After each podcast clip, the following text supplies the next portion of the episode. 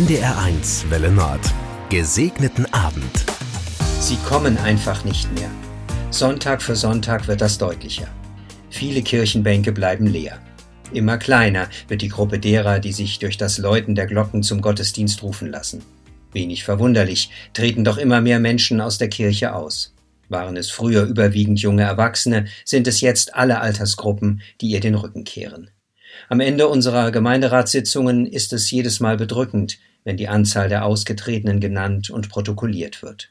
Voll sind unsere Kirchen allenfalls noch am heiligen Abend oder wenn es darum geht, nach schlimmen Ereignissen einen geeigneten Ort zum Trauern zu finden. Bei aller Vorsicht im Blick auf Zukunftsprognosen wird sich die Abwanderung wohl kaum stoppen lassen. Über die möglichen Ursachen ist viel nachgedacht und diskutiert worden, eine eindeutige Antwort haben wir nicht. Am Anfang der Jesusbewegung gab es weder Gemeinden noch Kirchen. Keiner wartete darauf, dass jemand kam, wenn man Bänke aufstellte und Glocken läutete. Das wäre den ersten Christinnen und Christen viel zu passiv gewesen. Die Dynamik war eine ganz andere, hin zu den Menschen, hinaus auf die Straßen und Plätze, mitten hinein in ihren Alltag.